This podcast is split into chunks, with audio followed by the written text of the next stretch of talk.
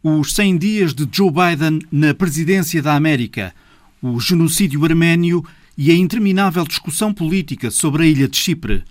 A cimeira União Europeia-Índia, o país, vive o pior momento desde o início da pandemia.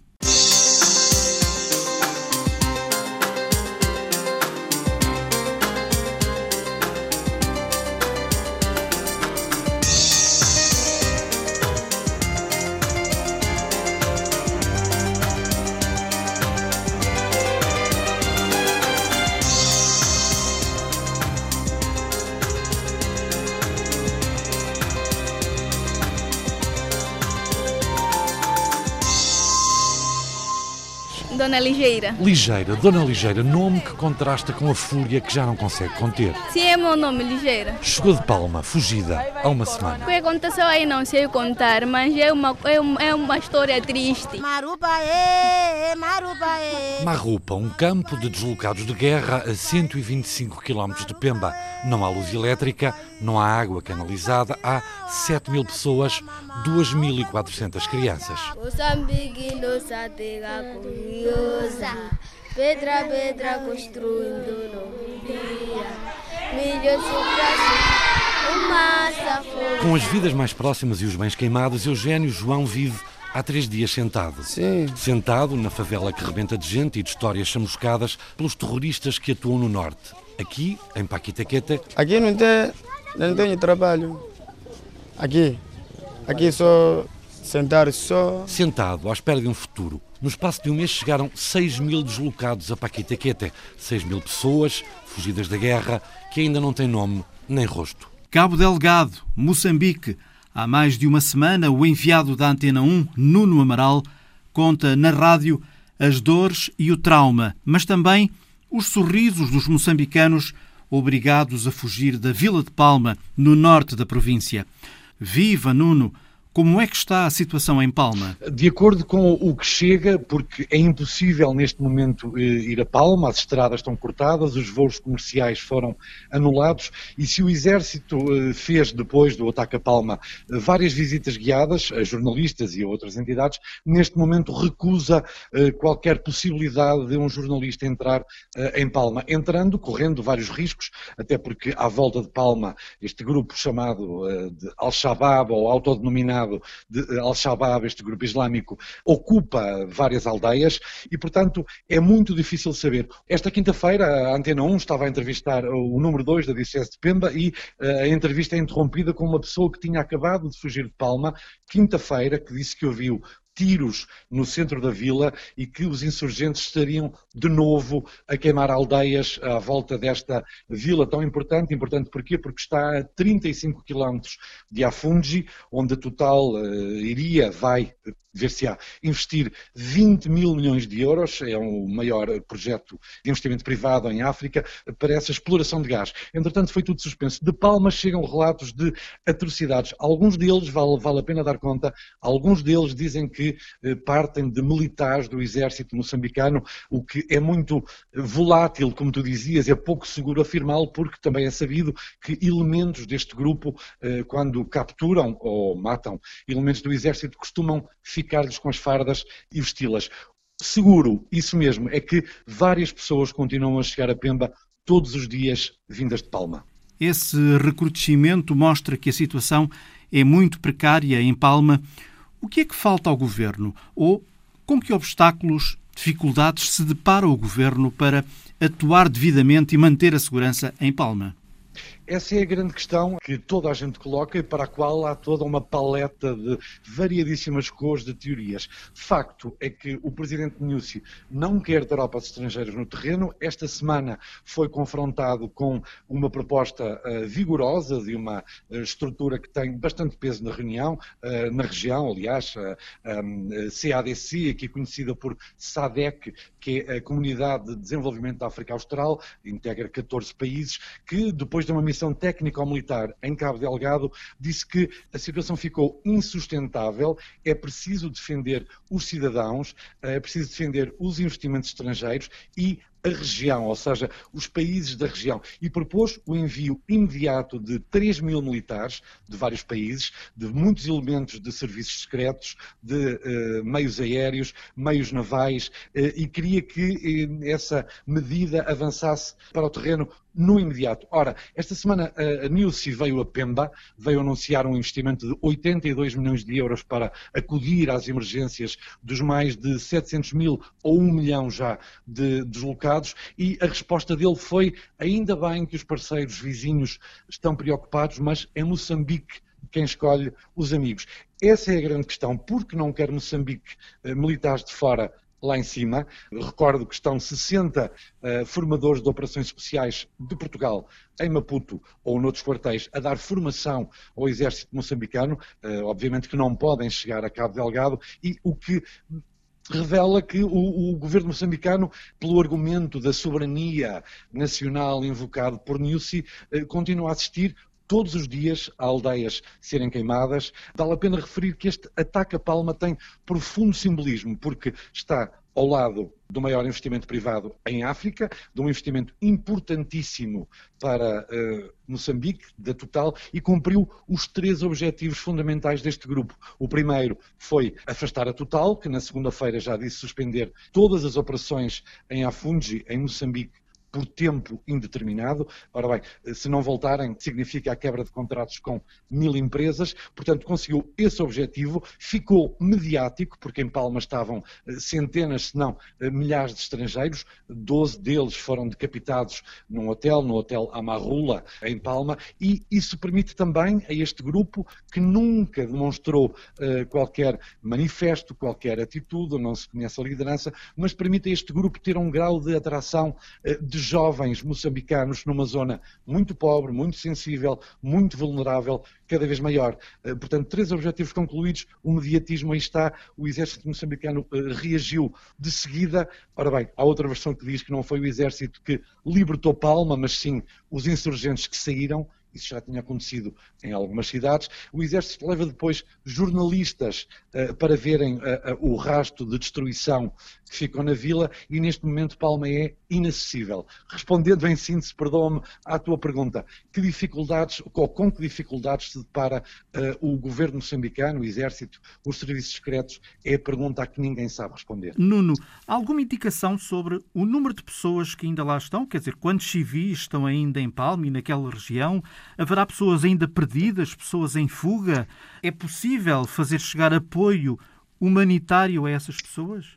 A Acnur conseguiu, eh, a Agência Humanitária da ONU para as Nações Unidas, que aqui é dirigida por uma portuguesa, eh, Margarida Loureiro, conseguiu eh, na outra semana, ali em meados do mês, ir à Fungi, onde estão ainda 2 mil deslocados. Mil foram expulsos da Tanzânia, ou seja, depois do ataque a Palma fugiram não para o sul, para Pemba, mas para a Tanzânia, para norte, que faz fronteira com Moçambique, e foram depois expulsos. Portanto, duas mil pessoas estão, essas sim, eh, identificadas num campo de assentamento. Das matas chegam vídeos com alguma frequência, chegam relatos telefónicos de que há ainda muita gente pelas matas à volta de Pemba. Eh, é impossível, neste momento, ponto um, dizer quantos mortos causou o ataque a Palma. Doze estrangeiros sabe-se que foram decapitados, mas estima-se que sejam dezenas, se não mais de uma centena de pessoas. Eh, deslocados de Palma, em concreto, 37 mil pessoas fugiram da cidade. Algumas tentaram regressar depois, depois do exército ter garantido que eh, detinha neste momento o controlo total de Palma. E Pemba, como está a cidade de Pemba? Quais são as eh, principais necessidades neste momento? As principais necessidades eh, é de ver os deslocados encontrarem uma vida, um futuro além da refeição imediata. Cuja situação deve ser de grande complexidade a situação humanitária dos deslocados? É absolutamente gritante. Pessoas que conseguem fazer uma refeição por dia, pedindo aos vizinhos, esperando que a comunidade islâmica, que alguma ONG uh, eh, leve alguns alimentos. O governo moçambicano atribui aos deslocados um cheque uh, mensal de 3.600 meticais, que dá qualquer coisa como 48 euros. Para termos uma ideia, a vida em Pemba neste momento uh, será talvez mais elevada do que em Lisboa. Portanto, 48 euros para o mês. Há casas no bairro de Paquitequete, por exemplo, com 65 pessoas. Casas, é um eufemismo, enfim, barracas de pau a pique, com chão em terra, esgoto aberto, com uma luz elétrica muito rudimentar. E depois nas ruas há filas, há formigueiros de pedintes, pessoas que batem à porta das casas particulares. Há muitos comerciantes, isto é um fator a assinalar, muitos comerciantes de Pemba que já fornecem cestas básicas e, portanto, vamos na estrada, por exemplo, na estrada que liga ao centro de Pemba ao aeroporto e vemos centenas de pessoas com aquelas cores lindíssimas uh, das capulanas, centenas de mulheres sentadas a amamentarem filhos à porta de uma empresa à espera que alguma coisa chegue. Pemba tem, neste momento, 145 mil deslocados para uma população de 200 mil. Ora, rebenta pelas costuras. O que é que se vê na cara das pessoas? Uh, trauma? Angústia? Trauma, uh, numa primeira fase, angústia, medo, uh, que depois pode muito rapidamente transformar-se em sorrisos, em músicas, o tom, às vezes, com que são descritas as atrocidades que assistiram, alguém que viu o pai ou a mãe ou o filho ser uh, decapitado, o tom uh, quase natural, cotidiano, é, chega a ser uh, arrepiante. eu falei com uma psicóloga portuguesa, da, da ONG portuguesa, Elpo, que me dava conta de que a preocupação com a refeição seguinte, com o local onde vão dormir, é tão grande tão grande que as pessoas ainda não digeriram, ainda não conseguiram, uh, enfim, integrar uh, aquilo que viveram. Pemba, neste momento, sente esse medo, porque se Palma foi tomada e tinha muitos mercenários, dezenas, se não centenas, e um forte contingente do exército, há esse receio de que eh, Pemba também possa vir a ser. Ora, eh, pertinente ou não o receio, facto é que há muitos residentes de Pemba a abandonarem a cidade. A Diocese, eh, numa notícia que demos eh, na sexta-feira, dava conta de que o número de deslocados pode ter chegado a um milhão, os 700 mil, já reconhecidos pela ONU, que fugiram diretamente da guerra, e mais 300 mil pessoas de Pemba, arredores de outras cidades, que com esse receio já estão a sair, são os deslocados indiretos da guerra. De algum modo, as organizações humanitárias eh, não estavam de todo preparadas para um drama desta envergadura. Não, de maneira alguma. Apesar de terem reforçado equipas uh, nas últimas semanas, nos últimos meses, tudo o que têm é insuficiente e têm ou dão muito mais às vezes do que o governo moçambicano. A mesma portuguesa, Margarida Loureiro, que dirige o, o escritório da Acnur, da Agência da ONU para os Refugiados, aqui em Pemba, dava conta de que se tem multiplicado em esforços porque os pedidos chegam todos os dias.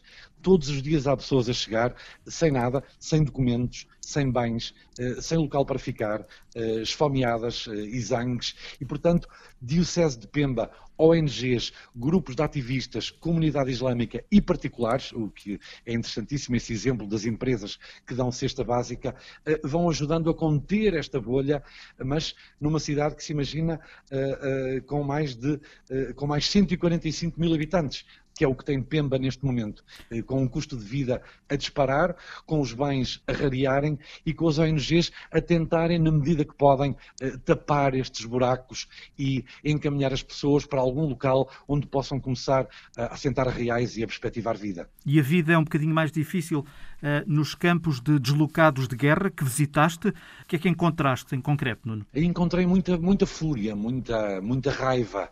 Uh, se bem que depois também facilmente se transforma uh, em música, mas uma música áspera. Uh, estive, por exemplo, esta semana em Marrupa, onde estão 7 mil deslocados, 2.400, 2.400 crianças, entre esses 7 mil e as pessoas estão saturadas, cansadas, perderam tudo, perderam família.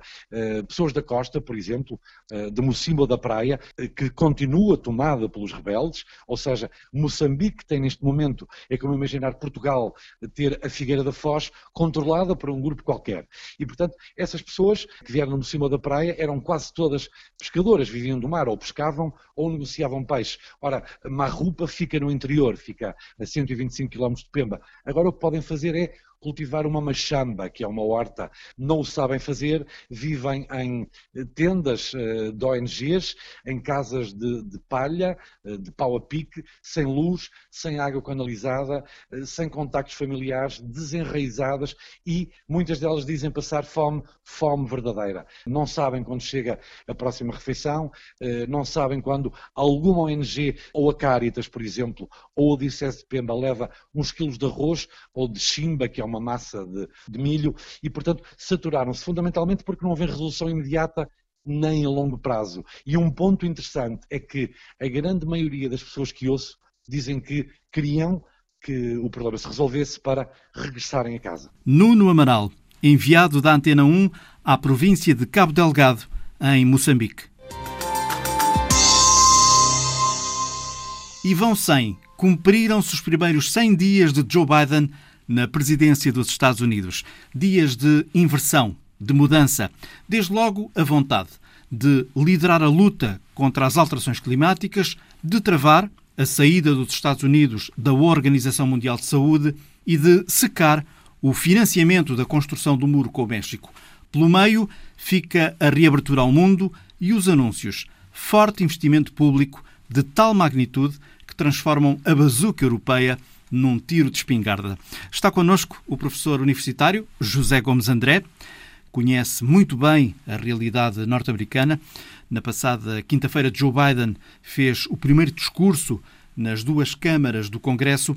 Qual é, no seu entender, a principal marca dos primeiros 100 dias do mandato de Joe Biden? Penso que o contraste com a, com a administração Trump. A política, evidentemente, é feita de ações e de medidas mas também é feita de estilo. Uh, uma jornalista do Washington Post dizia com, com alguma piada que já não se lembrava de que uh, a administração podia simplesmente ser tranquila, ou seja, de que o diálogo, de que a apresentação clara e racional de medidas, de que a ausência de um caos permanente com entradas e saídas de colaboradores, uh, no fundo, ela quase já não imaginava, já não se recordava de como isso era possível. E efetivamente o que vemos em Biden é independentemente de uma discussão acerca da eficácia ou da pertinência das suas medidas e, e posições, é de facto uma agenda clara. Eh, é uma atuação eh, de liderança sólida, estável e fundamentada. E, portanto, esse contraste, desde logo, assinala, penso eu, uma esperança para os Estados Unidos e para o mundo de que voltamos a ter na Casa Branca um político responsável e uh, ciente da importância do seu cargo. Portanto, a meu ver, a grande marca destes 100 dias é um regresso a uma normalidade da qual já uh, nos tínhamos esquecido. Há uma marca importante. Joe Biden superou os objetivos em relação à vacinação. Prometeu 100 milhões de vacinas administradas quando chegasse aos 100 dias do mandato, mas 100 dias depois duplicou o número a que se tinha uh, proposto. Surpreende esta campanha de vacinação uh, supersónica? Eu diria que, que, não é surpreendente face àquilo que já conhecemos dos Estados Unidos do ponto de vista não só do seu poderio económico, mas também da sua capacidade logística. Já percebemos, inclusive no que aconteceu em relação à União Europeia, que às vezes não é tanto uma questão de dinheiro, embora muitas vezes seja, mas sobretudo de organização. E neste aspecto, Biden uh, uh, marca obviamente pontos, é aquilo que salta à vista do ponto de vista das medidas ou das ocorrências que mais o favorece, tendo curiosamente beneficiado, para também não dizer que a administração de Trump fez tudo mal, de algo que a própria administração de Trump já tinha uh, feito de forma bem sucedida, que tinha que ver com a negociação da compra de vacinas. Ou seja, nesse aspecto, Trump deixou um legado simpático e Biden, pondo em marcha esse plano uh, do ponto de vista logístico, obteve resultados sensacionais e que convenhamos que nós, como europeus, eh, nos envergonham de alguma maneira em termos comparativos. Mas mesmo com esse sucesso da campanha de vacinação, Biden eh, parece que não chegou a ter eh, o seu estado de graça. A América continua polarizada, as sondagens são muito claras. Vai demorar tempo a normalizar ou poderá não normalizar? Dificilmente normalizará, porque os motivos para essa bipolarização ou para, essa, para esse quase radicalismo são estruturais, são uh, antigos, portanto, não é uma questão circunstancial dos últimos dois ou três anos, e estão, sobretudo, uh, enraizados em questões ideológicas e também culturais, mas sobretudo ideológicas, o que significa que quem quer ver na posição de Biden uma administração fraca ou incapaz eh, conseguirá sempre de alguma maneira fazê-lo e, em sentido contrário, os seus apoiantes, mesmo que as coisas não corram bem, aparentemente estarão sempre com ele. E, portanto, essa divisão tem raízes demasiado profundas para poder ser superada. Agora, salientou um ponto que me parece importante, que é o facto de Biden não chegar a ter estado de graça, o que também não é surpreendente face às condições extremamente uh, imprevisíveis dos próximos meses, provavelmente anos porque evidentemente a campanha de vacinação estar a correr bem antecipa, obviamente, um alívio da sociedade e da economia norte-americana, mas com muitos pontos de interrogação relativamente ao que significará efetivamente essa recuperação e que peso terá, nomeadamente nos mais desfavorecidos, não é? Porque pode haver uma grande recuperação económica depois, que depois não chega a esses desfavorecidos. E essa incógnita manterá sempre Biden numa posição uh, difícil. Por falar em desfavorecidos, já sabemos que a América de Biden é a América aberta ao mundo, mas eh, no discurso do Congresso, eh, que ele fez do Congresso na passada quinta-feira, no essencial foi um discurso um pouco virado para dentro. E destaco aqui mais um passo na estratégia dele para, enfim, pôr os ricos a pagar a crise. Biden quer gastar 1,8 bilhões de dólares eh, no combate à pobreza e à desigualdade, mas esse dinheiro virá de um aumento dos impostos dos mais ricos, as pessoas que detêm as maiores fortunas na América. O presidente quer, por exemplo, aumentar o ensino público universal, dar licenças pagas de maternidade e de assistência à família, eh, que é uma novidade na América, julgo, ou seja, está a recolocar o papel protetor do, do Estado no centro da política norte-americana. Como é que os americanos olham para isto? Bom, diria que, que de forma bastante polarizada também. É interessante que, de facto, o facto do discurso ser muito virado para dentro segue uma linha bastante tradicional na, no discurso e na política e na retórica norte-americana, com exceção do, daquele período que seguiu ao 11 de setembro, em que, de facto, a política internacional assumia uma importância eh, enorme, a política doméstica é tipicamente a, a prevalência neste, neste tipo de assuntos.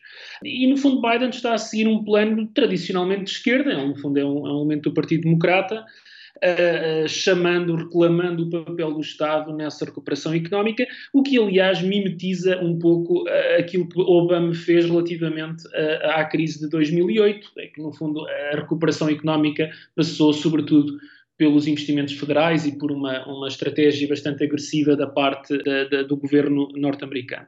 E, portanto, Biden está, parece-me, a reproduzir fundamentalmente essa estratégia, uma estratégia keynesiana de redistribuição da riqueza e de intervenção do Estado, que, a meu ver, do ponto de vista ideológico, vai, vai também mais uma vez marcar essa divisão. Aliás, a reação uh, dos republicanos ao discurso vai nesse sentido, dizer compreende a necessidade de ajudas, mas receia o que significará Uh, no plano fiscal, receiam a intervenção e, e uma certa, um certo gigantismo do Estado e receiam os efeitos na economia de, de, uma redistribuição de riqueza planeada, no fundo, e organizada pelo, pelo Governo Federal. Uh, e, portanto, eu penso que haverá muito esta, esta reação. A esquerda aplaude, uh, os conservadores, no fundo, torcem o nariz perante, perante estas medidas. Há muito que não se ouvia um presidente americano discursar no Congresso tão à esquerda? Provavelmente desde Bill Clinton que não ouvimos este tipo de discurso. E Obama uh, acabou por fazer também uma, no fundo, promover uma, uma aprovação de pacotes bastante substantivos, mas num quadro de crise económica já profundo e, e, e muito instalado. E, portanto, neste sentido, eu diria que talvez até esteja a ser algo que me surpreende, que é o Biden tinha duas opções. Uma, procurar uma lógica mais bipartidária, portanto, no fundo, governar ao centro, ou então beneficiando das suas maiorias, tanto no Congresso, eh, embora no Senado seja curta, eh, governar mais à esquerda. E parece claramente que, pelo menos do ponto de vista económico, há aqui um alinhamento com a esquerda, que tem assumido uma enorme preponderância no seu partido e que o próprio Biden não é uma área natural de Biden, mas sente-se que ele, aproveitando ou sendo pressionado pelas circunstâncias, parece de facto também ir por esse caminho. É um caminho com riscos, porque por um lado terá naturalmente o apoio do seu partido e terá muitos problemas do outro lado, e sobretudo porque essas maiorias são relativamente frágeis e temporárias. É sempre importante lembrar que nos Estados Unidos, na Câmara dos Representantes, há eleições de dois em dois anos. Mas ele, ele, tem essa maioria. O problema aqui são, e eu sei que é difícil pensarmos nisto, mas é um pouco as consequências a longo prazo. Porque se se faz uma opção de se governar com a maioria temporária que se tem, depois precisa de ter resultados quase imediatos. porque este pacote, evidentemente, pode resultar mas não sabemos em que medida, nem em relação a quem, nem que consequências deixará, nomeadamente, por exemplo, no déficit na, na, na, na estrutura federal a vários níveis.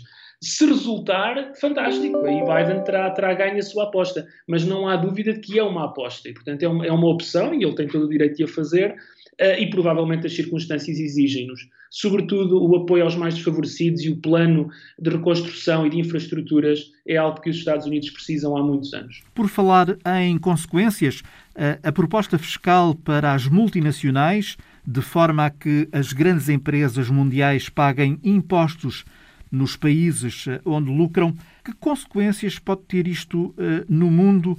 Nomeadamente na Europa? É, diria, um dos elementos uh, mais preocupantes, até porque dá, dá continuidade, embora Trump seja enfim, um presidente de direita ou populista, ele já tinha seguido muitas políticas protecionistas.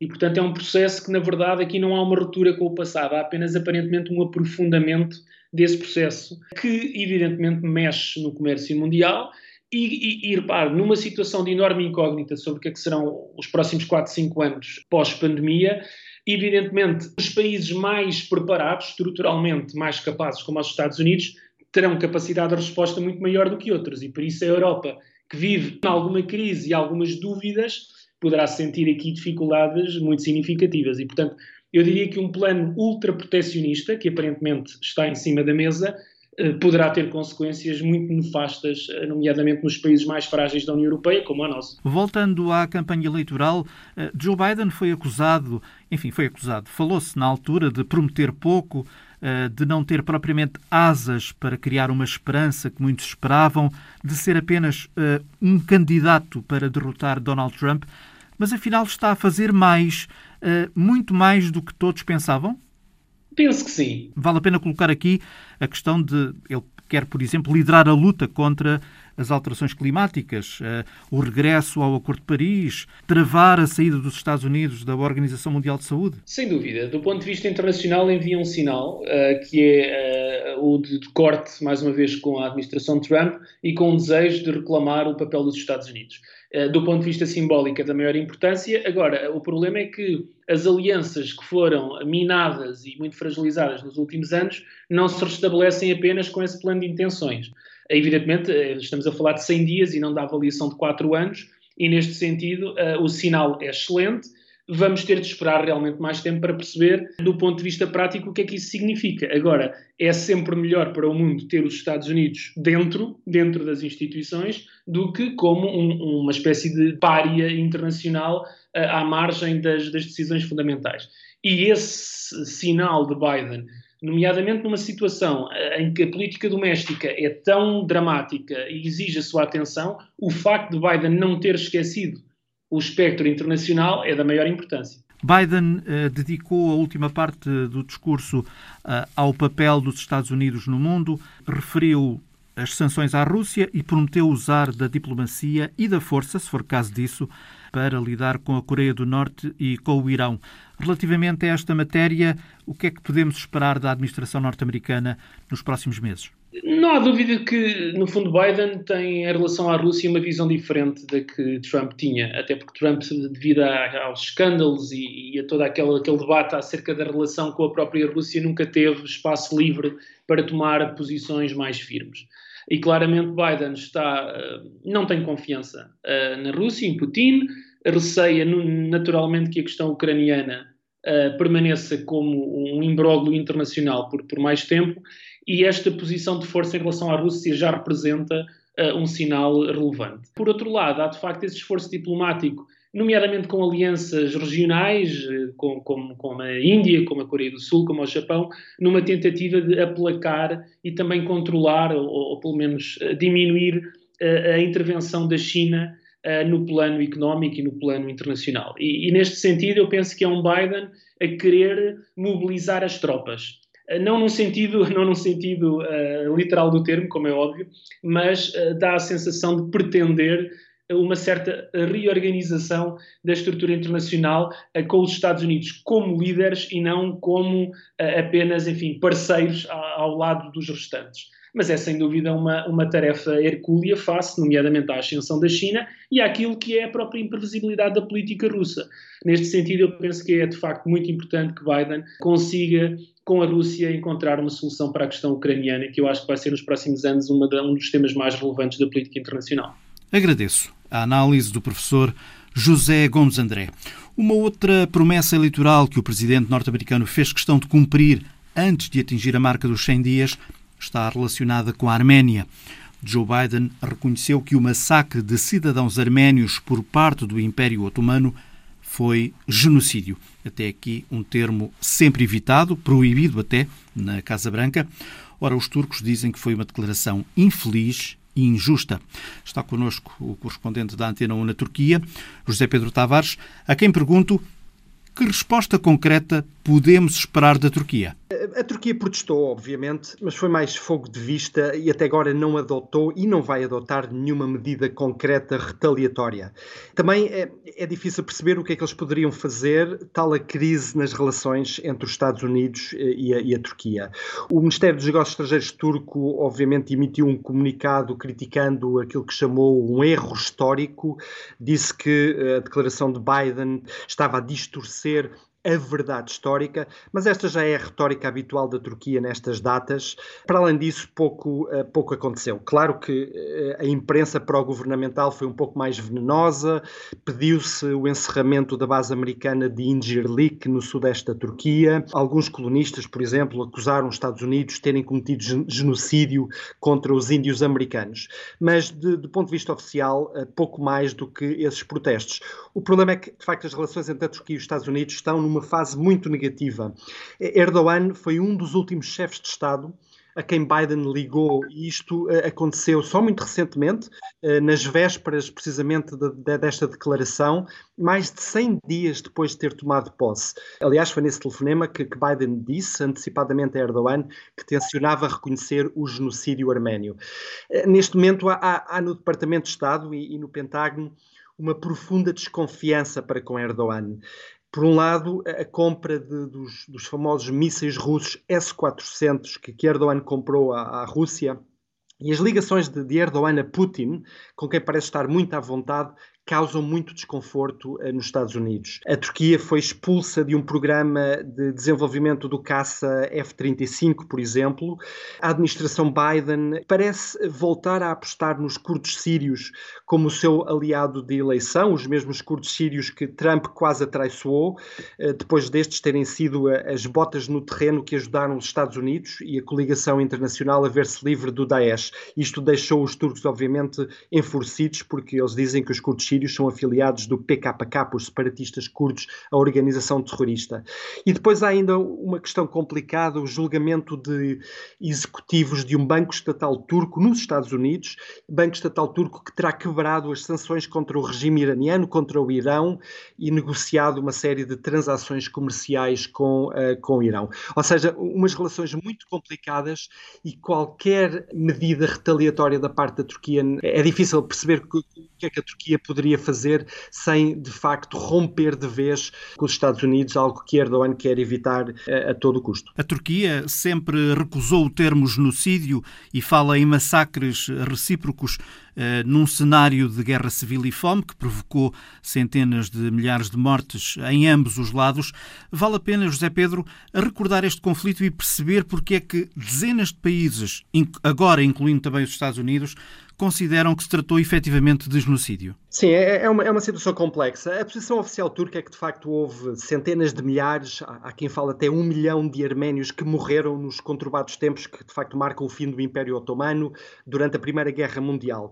Os turcos, eles receiam que esta tese, de, ou eles recusam esta tese do genocídio essencialmente por três razões. E aqui noto que não é Erdogan que o recusa, há um consenso nacional que foi eh, este ano pela primeira vez quebrado, e já, já falaremos sobre isso, mas há um consenso nacional Isto é uma posição nacional. Quase todos os partidos turcos recusam esta tese do genocídio. E é, essencialmente por três razões. Por um lado, porque na Turquia hum, há um entendimento que genocídio é semelhante ao que aconteceu no Holocausto.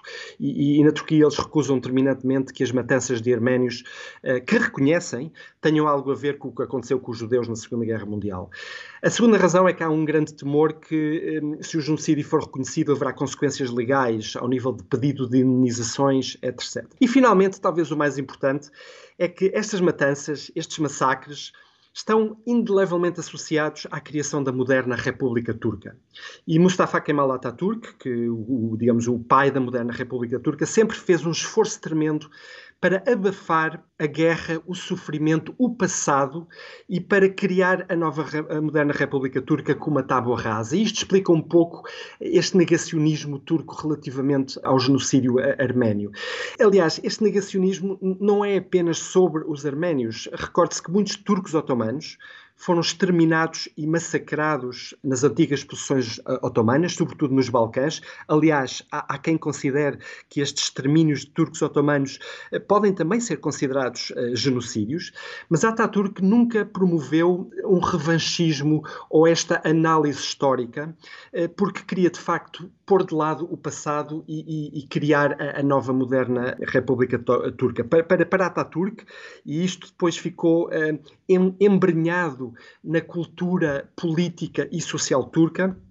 Após a troca das populações, após as guerras, as, as diversas guerras que marcaram, eh, digamos, o, o, nascimento da moderna República Turca, eh, o passado foi praticamente cancelado, de forma que hoje em dia na Turquia esta análise histórica é ainda um pouco eh, do, dolorosa. Um outro assunto que marcou a atualidade esta semana foi a questão da ilha de Chipre, uma ilha dividida entre a população grega e turca.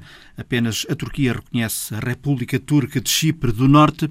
As negociações sobre o futuro da ilha têm fracassado ao longo dos anos. Eh, na semana passada houve negociações na Suíça, que contou com a presença do secretário-geral da ONU, eh, António Guterres.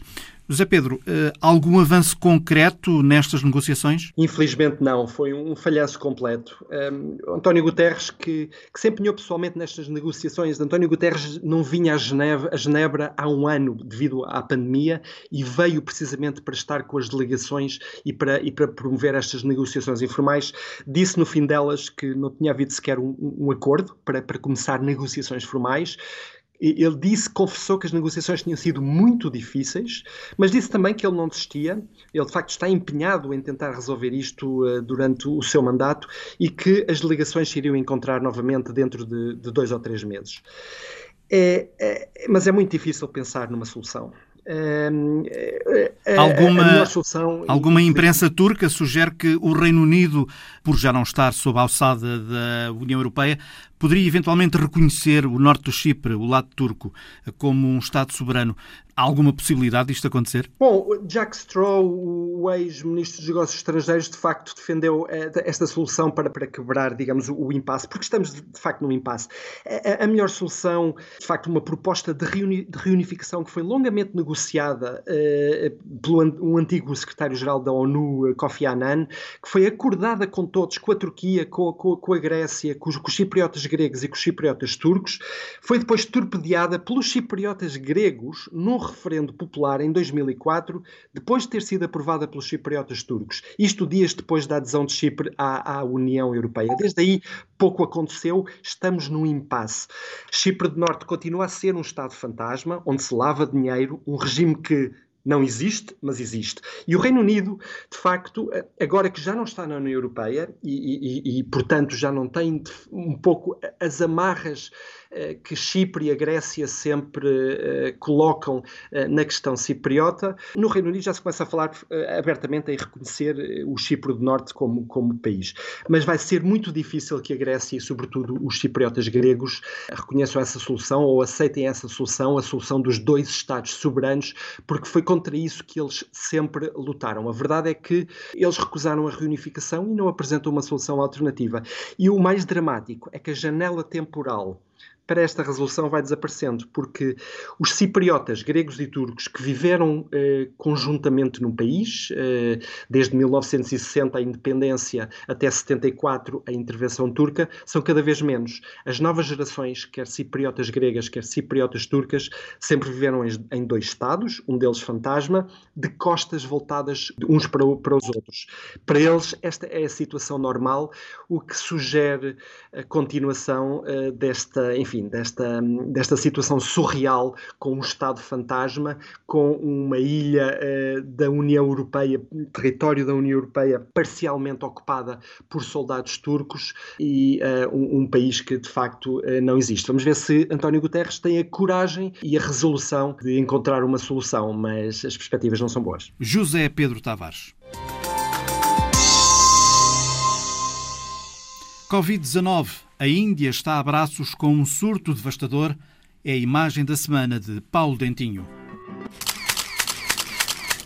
Um homem de mãos na cabeça prende-nos de imediato o olhar. Algo de desespero no seu gesto. E as várias piras funerárias em combustão ao fundo traduzem a sua dor e a sua impotência perante a inevitabilidade da morte. Como ele, são milhões de indianos a viver a tragédia de uma nova vaga de epidemia de Covid-19. O país sofre uma penúria de oxigênio nos hospitais. Há centenas de milhares de infectados em cada dia. Os doentes e os seus familiares esperam e desesperam por vagas nos hospitais. Os crematórios funcionam sem parar, num ambiente macabro. No entanto, há poucos meses, Narendra Modi vangloriava a Índia como exemplo para o mundo inteiro.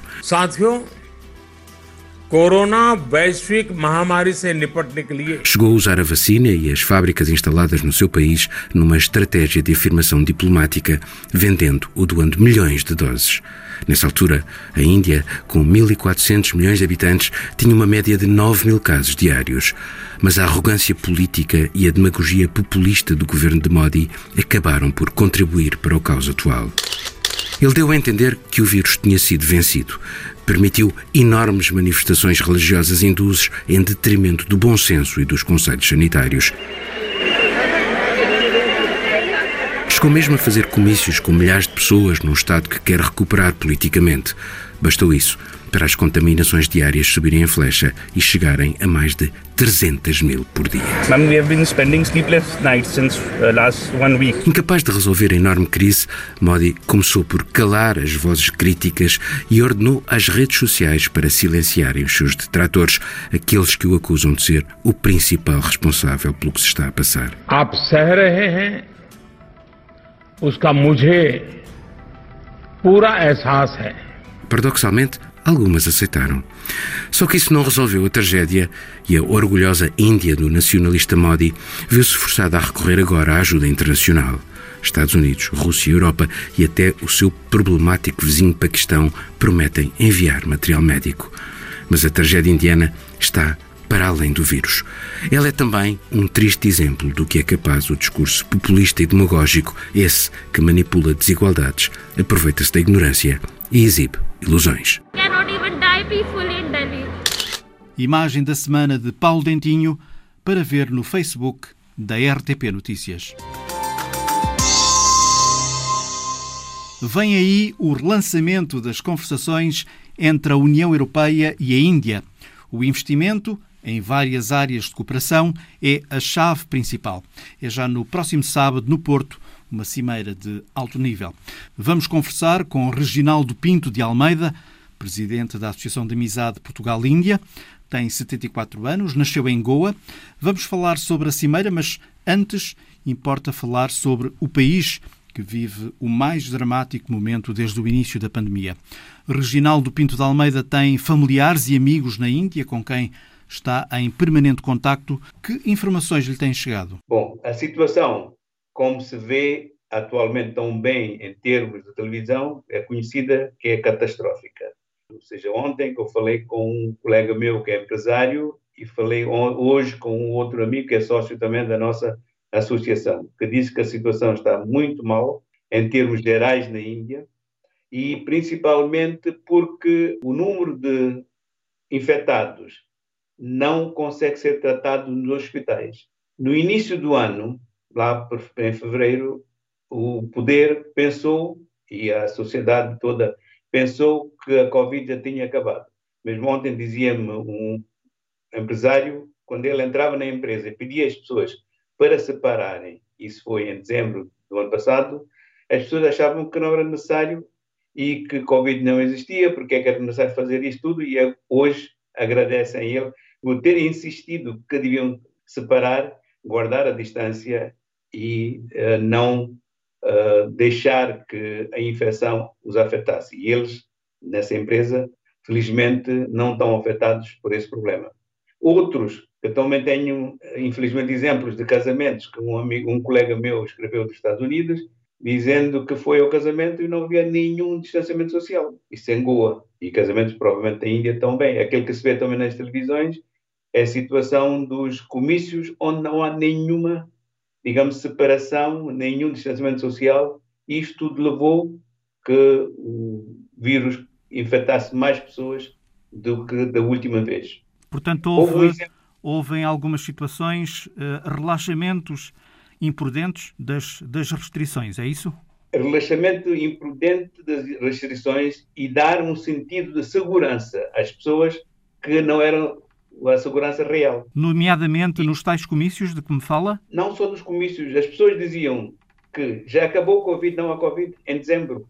A impressão que ficou estava tudo dominado e de tal maneira que algo, muito, algum do oxigênio e algumas das vacinas foram exportadas, quando agora a Índia precisa urgentemente desse oxigênio que tinha sido exportado e das vacinas que ainda não, que agora não tem.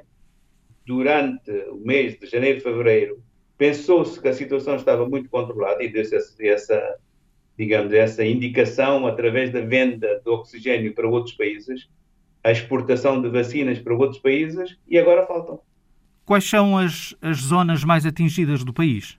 Bom, em termos uh, percentuais, é a zona de Maharashtra, o estado de Maharashtra, e hoje tiveram a dizer que agora em Maharashtra a situação está a calmar, uh, continuam no norte ainda alguns focos, no sul, o estado de Kerala e o estado de Tamil Nadu têm situações mais controladas, menos mais que atualmente no norte, uh, e que eram muito melhores no ano 2020, em fevereiro, março de 2020, porque foram tomadas medidas muito interessantes de distanciamento social, como, por exemplo, distribuição de chapéus de chuva ou chapéus de sol, para poderem separar quando as pessoas saíam e criação também de uh, casas onde as pessoas que não tinham possibilidade de ter distanciamento social em casa pudessem ser alojadas noutras casas, noutros sítios, quase da mesma maneira como a China fez naquela altura com os hospitais, hotéis, os hotéis onde foram alojadas as pessoas. Que informações tem sobre a campanha de vacinação no país? Como é que se está a desenvolver nesta altura? Atualmente, há muita gente que quer ser vacinada e está a aumentar a vacinação.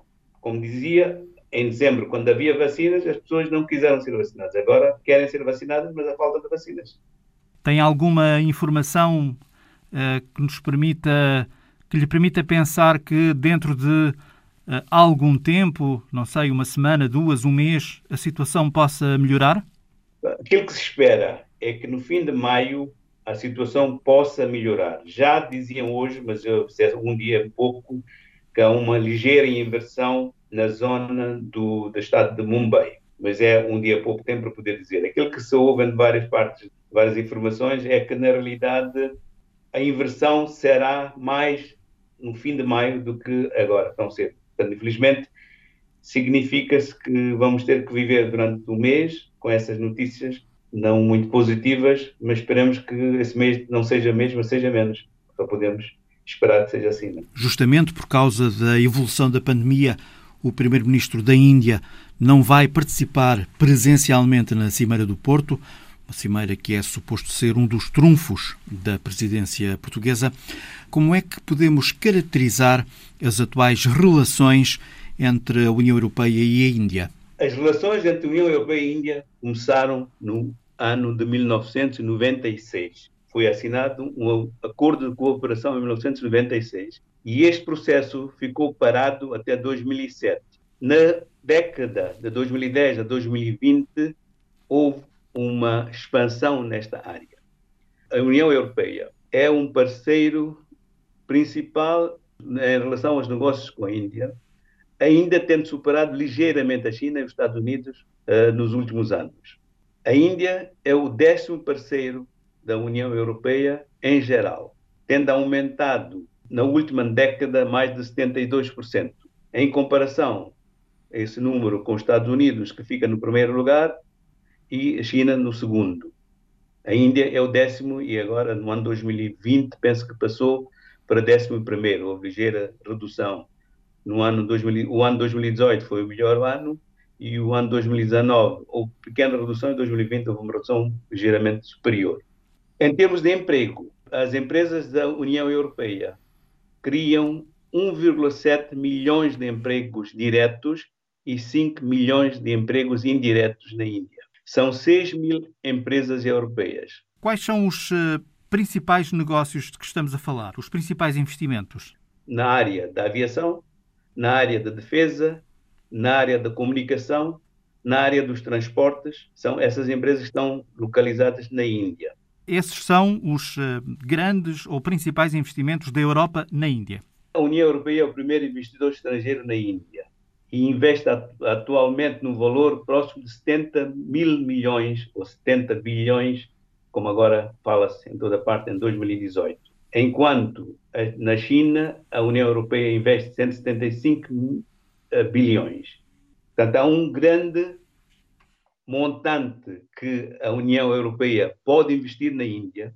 O que falta é esse acordo de cooperação para que os travões que existem, as dúvidas que existem em termos de previsibilidade do negócio para as companhias que investem, investem na Índia e a proteção dos investimentos e da propriedade intelectual na Índia seja garantida. Isto é um dos assuntos que está a ser discutido e deveria ser resolvido com esse acordo eh, de comércio livre entre a União Europeia e a Índia. Para além dos negócios que já existem entre a União Europeia e a Índia, o que é que a Índia ainda pode oferecer à União Europeia? Aquilo que está previsto com esse acordo é um acordo muito amplo que ultrapassa o mercado da Índia. Primeiro, a Índia tem 1,3 mil milhões de habitantes e tem, obviamente, um grande mercado onde as uh, empresas europeias podem investir. O objetivo, além da questão da Índia, é haver parcerias conjuntamente com a Índia para o resto da Ásia e o Pacífico, para que a União Europeia possa ter uma ampla presença noutros países com, em parceria com a Índia. A progressão económica pujante da Índia uh, e a dimensão eh, gigantesca do, do, mercado em questão é sempre um chamariz uh, para as empresas desenvolverem os seus negócios, mas para as empresas portuguesas, a Índia representa muito pouco em termos de relações comerciais. Por que é que isto acontece? Bom, em termos de negócios, Portugal e Índia, houve um grande aumento em termos de importações da Índia. Mas o que falta são exportações portuguesas para a Índia. Ou seja, Portugal, uh, Portugal importa muito mais do que exporta, é isso? Muito mais do que exporta, sim, exatamente. E, tem, um, uh, um uh, nesse caso, um balanço negativo nesse assunto houve um grande aumento, por exemplo, nas importações e em termos de exportações houve uma, uma digamos, ligeiro aumento, não muito, não um grande aumento nessa parte. Por quê? Primeiro, a Índia não fala português. E esse é um problema que existe de percepção em Portugal. Percepção da distância, percepção do tamanho, percepção da língua não falada e a cultura desconhecida única maneira, como se diz na gíria, é para comer o elefante, é partir o elefante aos bocados. E aquilo que tem de ser feito pelos empresários em Portugal é analisar, concentrar num dos estados, algum dos estados, ou eventualmente em algumas cidades grandes, para começar a conhecer o mercado indiano. É muito importante a presença de empresários portugueses e ter parceiros na Índia locais com quem se possam falar, e criar a confiança. A confiança demora tempo. Se não falarem a língua, embora o inglês pode ser utilizado com todos, mas a grande questão é a distância e ter um parceiro local que, no caso da Índia, e penso que no caso de outros países também, é imprescindível para criar essa confiança. A segunda questão é a falta da capacidade financeira. Portugal, como já vimos no passado e atualmente também, há poucos que podem investir, mas isto pode ser ultrapassado. Tendo financiamento também do Banco Mundial, que a Índia consegue receber com maior facilidade, e Portugal também criar a parceria conjuntamente com os países da PALOP para exportar para a Índia ou criar outros negócios com a Índia. Quais são as áreas em que Portugal pode investir? Portugal tem know-how na área de infraestrutura de turismo, rede de saneamento, em termos de manutenção de uh, aviões, em termos de ensino na parte da aviação. A parte principal onde Portugal pode investir, do meu ponto de vista, é infraestrutura turismo e rede de saneamento. Esgotos, água, reciclagem, é, são coisas que ainda precisa bastante. A infraestrutura tem de ser melhorada, está a ser melhorada, mas precisa de apoio. Por exemplo, na parte habitacional, também é necessário e ainda procura apoio nesta área. Agora, é necessário apoio financeiro. Né? E esse apoio financeiro pode só ser conseguido conjuntamente com outros países, mesmo com a Índia ou eventualmente com outros países da PALOP e com apoio do Banco Mundial. E, bem, talvez o Banco Europeu de Investimento também. Né? Reginaldo Pinto de Almeida, presidente da Associação Amizade Portugal-Índia. A cimeira realiza-se no próximo sábado, no Porto. Alguns livros merecem ser lidos pelo menos uma vez na vida. Ora, aqui está uma história, no Paquistão, que reúne todos os ingredientes para ser um livro desses. É a história da semana com Alice Vilaça. Roshan é um camelo. Um camelo com uma missão muito especial. Este camelo é uma biblioteca que leva livros às crianças de quatro aldeias remotas no Paquistão. Crianças que, por causa da pandemia da Covid-19, ficaram impedidas de ir à escola. Rochan caminha pelo deserto e é recebido pelas crianças em festa que correm e gritam: O camelo está aqui. As escolas do Paquistão fecharam pela primeira vez em resposta à pandemia Covid-19 em março de 2020 e só abriram esporadicamente desde então com cerca de 50 milhões de crianças em idade escolar, crianças e estudantes universitários continuam os estudos em casa. Uma tarefa difícil em lugares como Baluchistão, onde em muitas aldeias não há acesso à internet. Raima Jalal, diretora de uma escola secundária, fundou o projeto Biblioteca Camelo. O projeto nasceu em agosto do ano passado para que as crianças, na sua remota aldeia natal, continuassem a aprender, apesar das escolas estarem fechadas. इसको मजीद फैलाएंगे क्योंकि लोगों को बहुत पसंद है o projeto é uma colaboração com duas organizações não governamentais que dirigem projetos de bibliotecas infantis no país há mais de 30 anos. Rochan leva os livros a quatro aldeias no distrito de Kesh. Visita cada aldeia três vezes por semana e a visita dura duas horas. As crianças escolhem os livros que serão devolvidos na próxima visita de Rochan. Ambarin prefere livros ilustrados. Mariam tenta ler os livros sozinha, mas quando não consegue, pede ajuda à professora. Jalal tem consciência da importância do projeto e espera continuar e expandi-lo para chegar a mais aldeias. Morada Ali, o proprietário do Camelo Rochan, confessa a surpresa quando foi contactado pela primeira vez sobre o projeto, mas não esconde a felicidade por levar livros e alegria às crianças.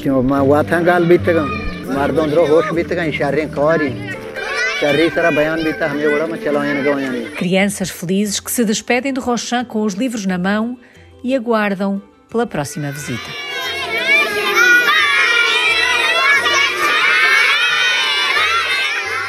o essencial de uma grande história que poderia dar um grande livro. Aqui com Alice Vilaça, que também assina a produção deste programa. Visão Global regressa no próximo domingo.